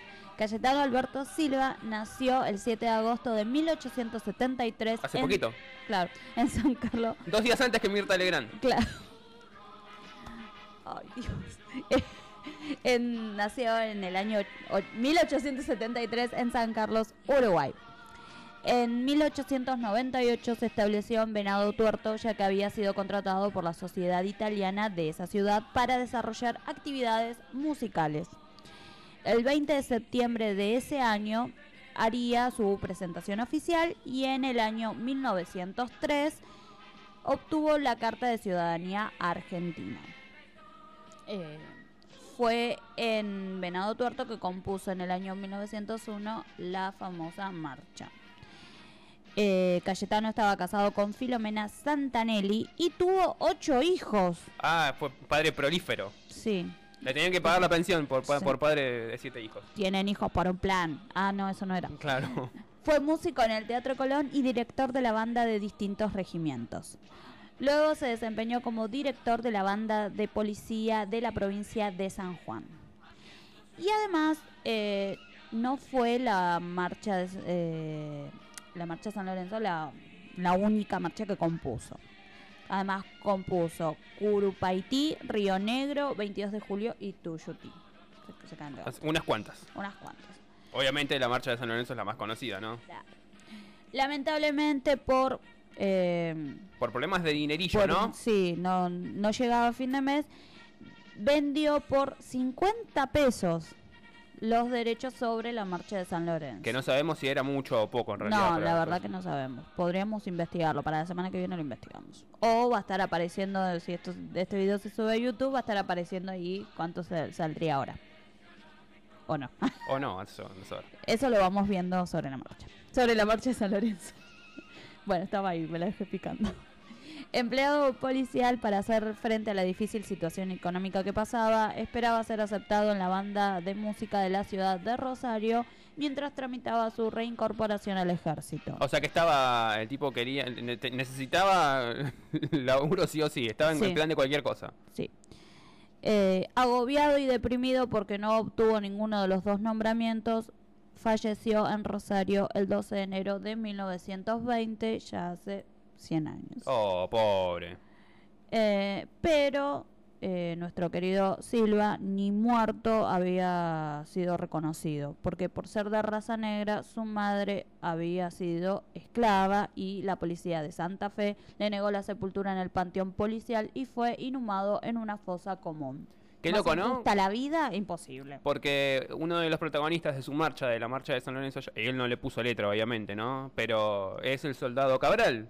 Que el soldado Cabral era negro también y que era un soldado y que fue sargento después de que se murió, ¿no? Porque antes Claro. de, de la nada Nisman. Claro, así es. Bien, ahora ya hablamos del autor del que compuso la música de la Marcha de San Lorenzo. Ahora vamos a hablar de la Marcha de San Lorenzo en sí. Porque lo que Silva no nunca pudo pensar fue que su composición musical tuvo eh, trascendencia mundial. ¿Y por qué les digo esto? Porque con un permiso eh, mediante fue ejecutada el 22 de junio del año 1911 en la coronación del rey Jorge V de Inglaterra. Mirá, ¿eh? ¿Qué te pasa? eh? Mirá, mirá vos de quién te reías. ¿A dónde está la marcha de San Lorenzo? Esta es para vos. Eh, y además es ejecutada en el cambio de guardia en el Palacio de Buckingham. Eh, y es una costumbre que solamente se interrumpió cuando fue la guerra de Malvinas en el año 82. O sea que todos los días en el Palacio de Buckingham, cuando se hace la la- el cambio de guardia real, ¿suena la marcha de San Lorenzo? Así Mirá qué loco. por las estrechas relaciones que mantenían los ejércitos argentino y alemán a comienzos del siglo XX, la Argentina le obsequió al gobierno alemán la marcha de San Lorenzo. Tome aquí mi marcha, señor. Y ellos dijeron, bueno, yo vos me regalás esto, yo te voy a regalar algo. Y nos obsequiaron la marcha Viejos Camaradas. Cuando las tropas nazis entraron a París el 14 de junio de 1940, lo hicieron al, co- al compás de la marcha de San Lorenzo. Impresionante, la verdad, ¿eh? Mirá vos. O sea, ¿qué pasó? Del rey de Inglaterra, el ejército de los nazis, y todavía hay más. Y aún hay más, porque en desagravio el general Eisenhower la hizo ejecutar cuando los aliados entraron a París en agosto de 1944. Y también el ejército estadounidense entonces. ¿eh? Así que se quieren matar todos. Eh, la marcha de San Lorenzo está en el repertorio de las bandas militares de países de todo el mundo. Eh, con respecto a el autor de la letra, eh, Beñeli dedicó su vida a la docencia. Y además, tres escuelas llevan su nombre. Una acá en Ciudad Autónoma de Buenos Aires y dos en Santa Fe. Eh, Benieli falleció en 1934 y en el año 2005 sus restos fueron trasladados al cementerio de los franciscanos, en el paraje donde tuvo lugar la histórica batalla de los granaderos de San Martín. Impresionante, ¿eh? Pero para Silva pasaron más de 70 años para que fuera debidamente homenajeado. En el año 1997 sus restos fueron trasladados al cementerio municipal de Venado Tuerto. La casa que habitó se, transfo- se transformó en un museo regional. Fue en esa casa donde por primera vez ejecutara en violín la histórica marcha ante su audiencia que era su hijita menor. Ah, La escuela en Rosario que lleva su nombre y su estatua en Venado Tuerto demuestran que por más que la historia pueda ser injusta, el reconocimiento tarde o temprano llega. Así que esa fue la nota al pie del día de la fecha. Espero que les haya gustado la historia de la marcha de San Lorenzo y de sus autores, el que mm, compuso la, la- música y el que le puso letra. Eh, triste la historia de Cayetano Silva que por donde se mire. Sí, Eh, sí. Y bueno, te- queda pendiente de averiguar cuánto, 50 pesos. ¿de qué año? A ver, déjame ver si lo encuentro. Eso fue en el año 1901. La, la, la, la. A ver. Se ponía la la liar. Ni idea, no, es, es mucho quilombo, no lo voy a googlear ahora. Después lo, lo trato de averiguar. Bueno, en el video de YouTube va, va a estar apareciendo, ¿no? Creo que sí, ¿Cómo crees que sí? creo que sí. Y si no, capaz que no. ¿Viste cómo es esto? Mm, Así que bueno, espero que les haya gustado la hermosa, hermosa, hermosa historia del día de la fecha. Eh, y si no les gustó, bueno, se jodan. Porque Claro. es, es lo que hay. Eh, ¿Te gustó, Basam?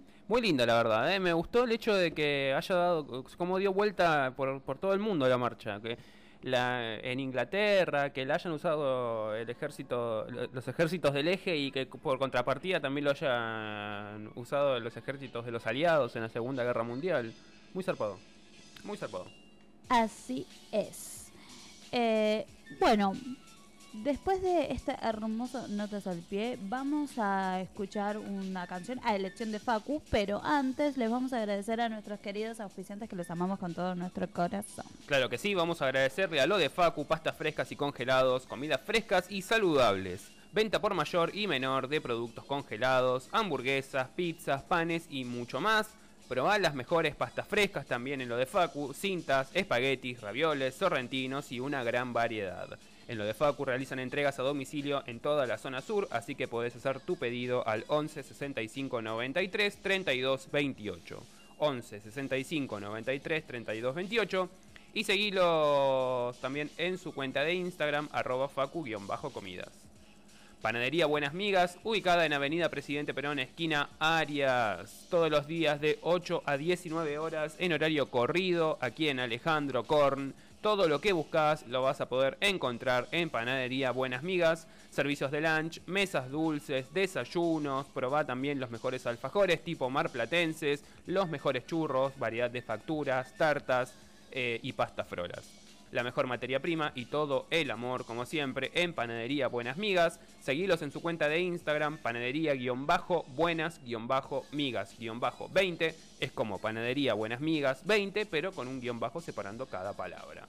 Así que muchas gracias a Panadería Buenas Migas. Recordalo, Avenida Presidente Perón, esquina Arias de Alejandro Korn, todos los días de 8 a 19 horas en horario corrido. Tienda Anacleica, tienda de calcos y stickers. Dale vida a tus cosas, ponele onda a la vida.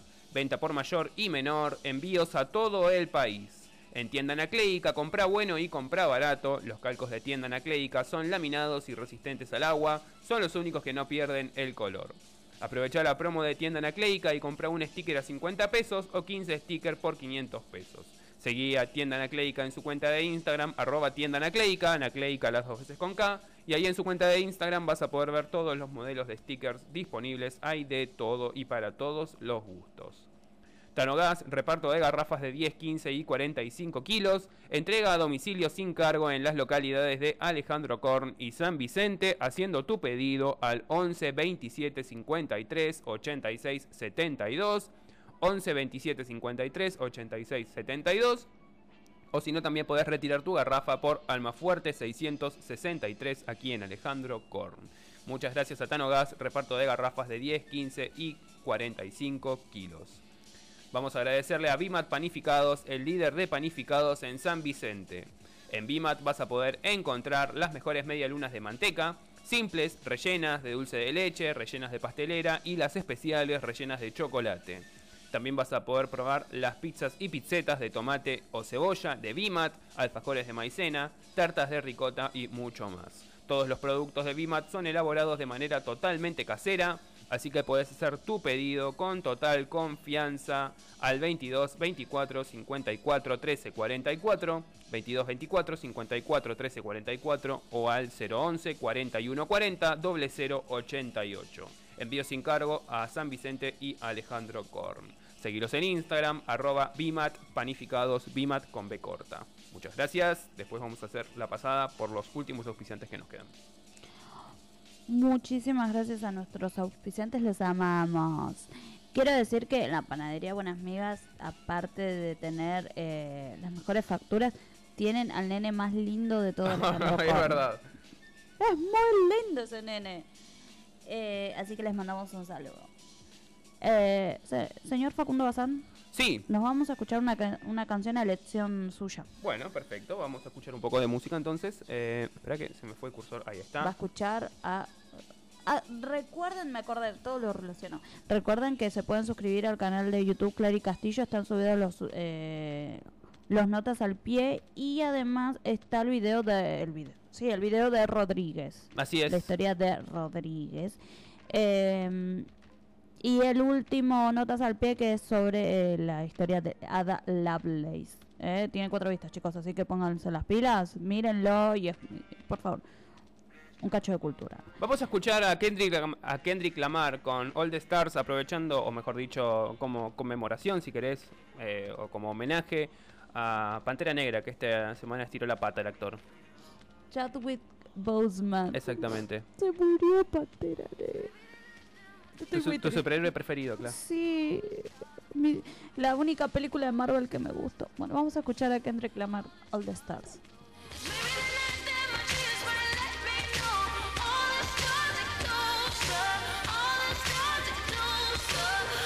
Tell me what you gonna do to me. Confrontation ain't nothing new to me. You could bring a bullet, bring a sword, bring a morgue, but you can't bring the truth to me. Fuck you and all your expectations. I don't even want your congratulations. I recognize your false confidence and calculated promises all in your conversation. I hate people that feel entitled.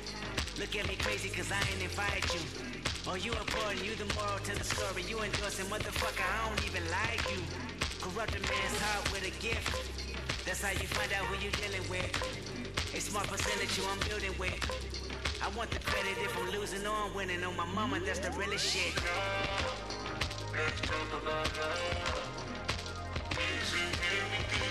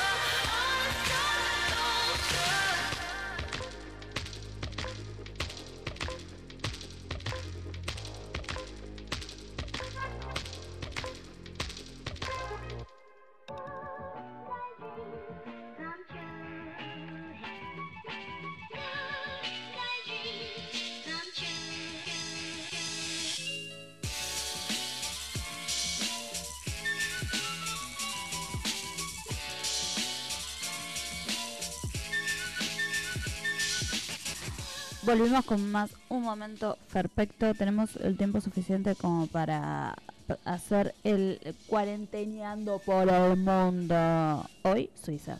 Vamos, Suiza. Vamos, Suiza. Suiza pedazos. Sí, hoy que hace frío. Claro, no sé qué tiene que ver. Bueno, está para comer chocolate y el chocolate lo relacionamos con Suiza, ahí está. Ahí está. Está todo concatenado. Sí. Concatenado. Son poquitas curiosidades, chicos, son ocho. Bueno, igual tenemos poquito tiempo, así que está Así, perfecto. bueno. Así que vamos cortito y al pie. Eh, número uno. Sí. Suiza es el cuarto país con más armas en el mundo. Eh, son todos violentos los suizos. ¿Qué les pasa? Mm. Bien, sí, es un país de mierda, chiquitito, así chiquitito. Ay, basán. Pero, pero, pero, es uno de los países con menor índice de criminalidad con arma de fuego. Mira qué cosa de locos. Pasa que la- la- las hacen y, y las guardan, eso es lo que pasa. Eso, por eso, son, son tiernos. No quieren que se meta el rey de Inglaterra por eso. Claro. Número dos. Son los únicos europeos que comen perro. Ya me cae caen, me, caen, me caen muy mal los, los suizos ahora. Los suizos de las montañas Ah, de las son montañas. los únicos europeos que comen carne de perro. Eh, E imagino que como cultura, ¿no? Porque habrá algún italiano que coma perro también. Locos hay en todos lados. O no sé, algún eh, neozelandés, a rebruto, ¿viste? Europeo, la Algún australiano que. Número 3. Suiza es tan pequeña que ninguna localidad está a más de 75 kilómetros de la frontera. Eh, Es, mm, es tan chiquito como Cataluña. Qué chiquito, qué chiquitito. Eh, ¿Qué pasó tan chiquitito? Diría Miguel. Número 4.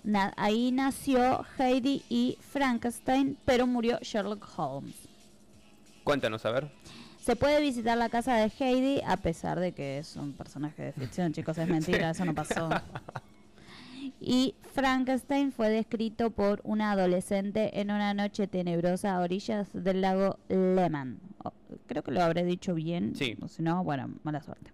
Hay una cascada, además, donde supuestamente Holmes cayó al vacío, donde Moriarty... Ah, eh, claro, es verdad. En la muerte de Sherlock Holmes. Que después Ah. fue mentira, ¿no? Porque después no había muerto nada. esto. Spoiler alert. Apareció en el, próximo- en el libro que le siguió. Apareció en la segunda temporada. Claro. Era una idiota la piba. Número 5. En Suiza vivieron Freddie Mercury, eh, Charles Chaplin y Albert Einstein. Todos a Suiza. ¿Eh?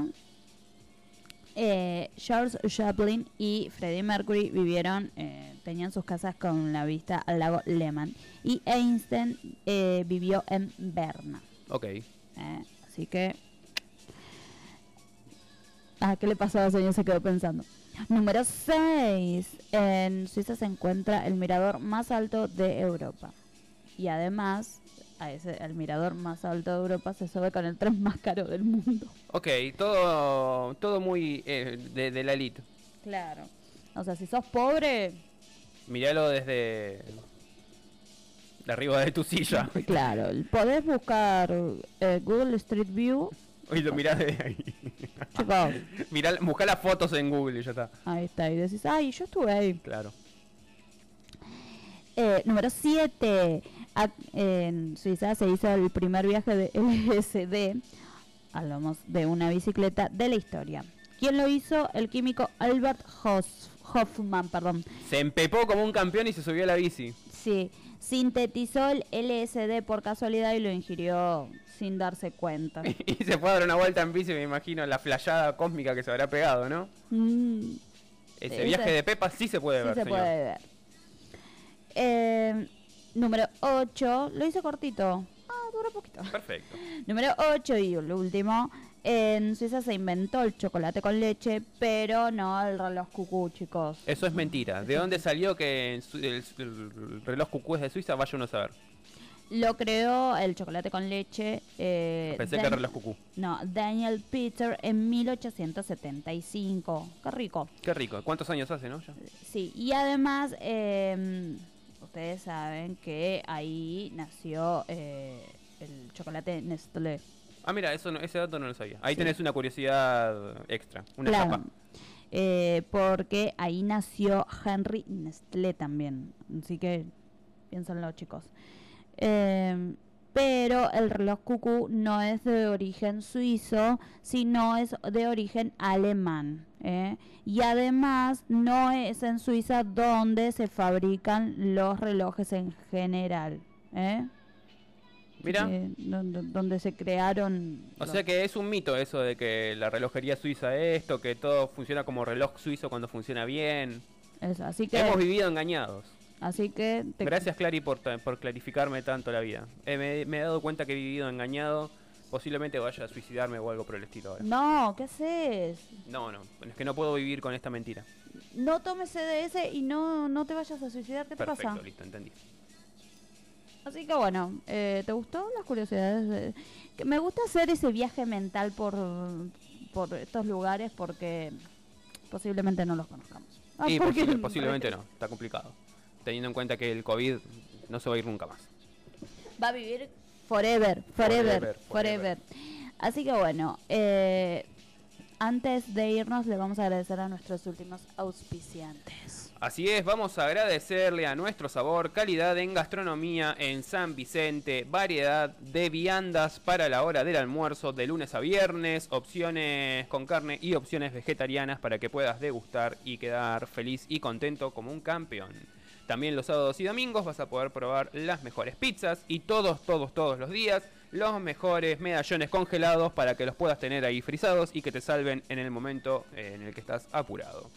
Los menús semanales están en promo, así que aprovechalos. 220 las opciones con eh, ve- vegetarianas y 260 las opciones con carne. Y los medallones también en promo, 4 unidades por 160 pesos.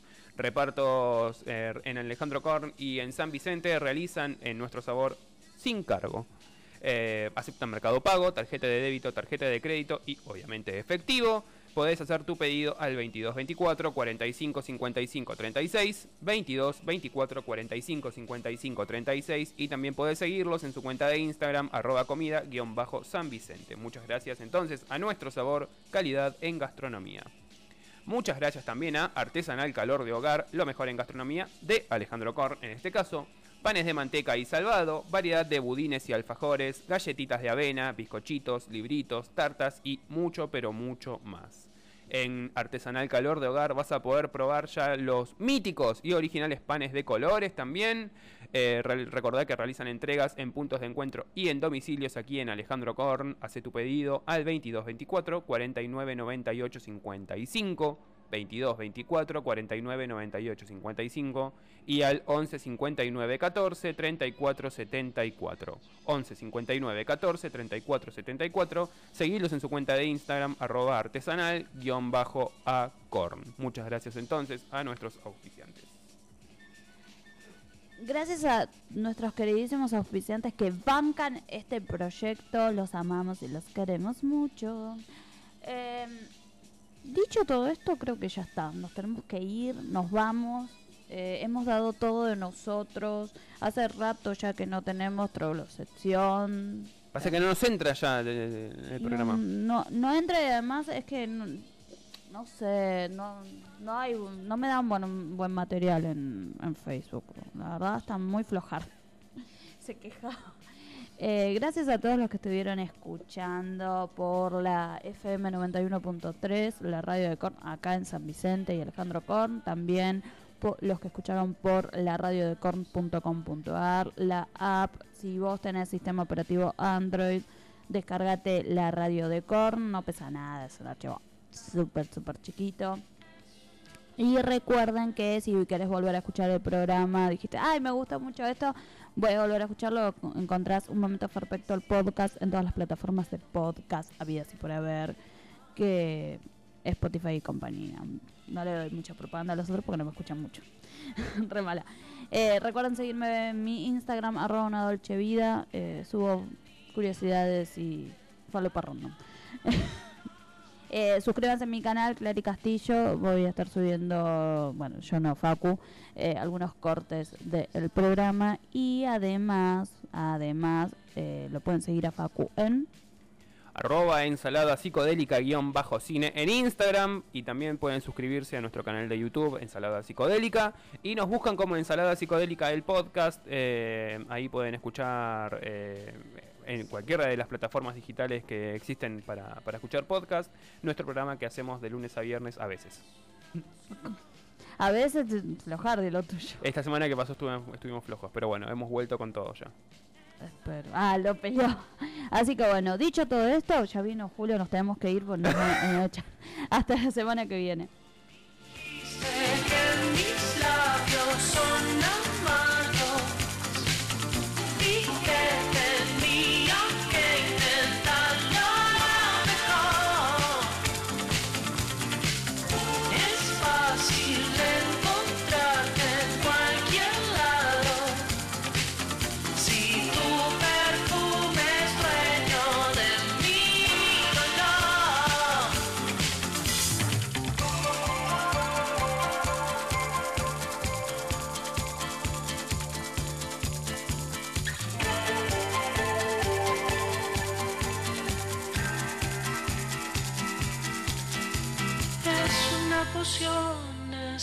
Condición de estar en otra parte. Es la adrenalina la que me domina.